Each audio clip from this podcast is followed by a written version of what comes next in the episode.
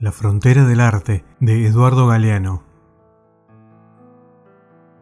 Fue la batalla más larga de cuantas se pelearon en Tuzcatlán o en cualquier otra región de El Salvador.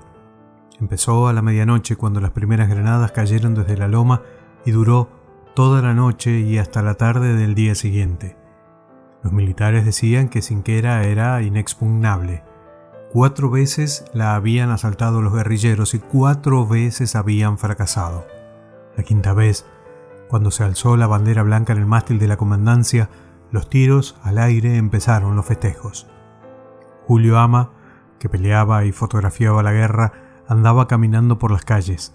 Llevaba su fusil en la mano y la cámara, también cargada y lista para disparar, colgada al cuello. Andaba Julio por las calles polvorientas en busca de los hermanos gemelos. Esos gemelos eran los únicos sobrevivientes de una aldea exterminada por el ejército. Tenían 16 años. Les gustaba combatir junto a Julio y en las entreguerras él les enseñaba a leer y a fotografiar. En el torbellino de esta batalla, Julio había perdido a los gemelos y ahora no los veía entre los vivos ni entre los muertos. Caminó a través del parque, en la esquina de la iglesia se metió en un callejón y entonces por fin los encontró. Uno de los gemelos estaba sentado en el suelo, de espaldas contra un muro. Sobre sus rodillas yacía el otro bañado en sangre, y a los pies, en cruz, estaban los dos fusiles. Julio se acercó, quizá dijo algo. El gemelo que vivía no dijo nada ni se movió.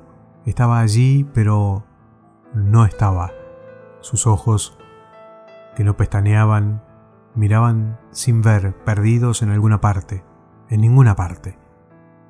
Y en esa cara, sin lágrimas, estaba toda la guerra y estaba todo el dolor. Julio dejó su fusil en el suelo y empuñó la cámara. Corrió la película, calculó en un santiamén la luz y la distancia y puso en foco la imagen los hermanos estaban en el centro del visor, inmóviles, perfectamente recortados contra el muro recién mordido por las balas. Julio iba a tomar la foto de su vida, pero el dedo no quiso. Julio lo intentó, volvió a intentarlo, y el dedo no quiso.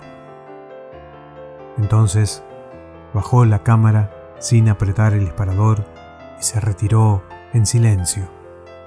La cámara, una minolta, murió en otra batalla, ahogada en lluvia, un año después.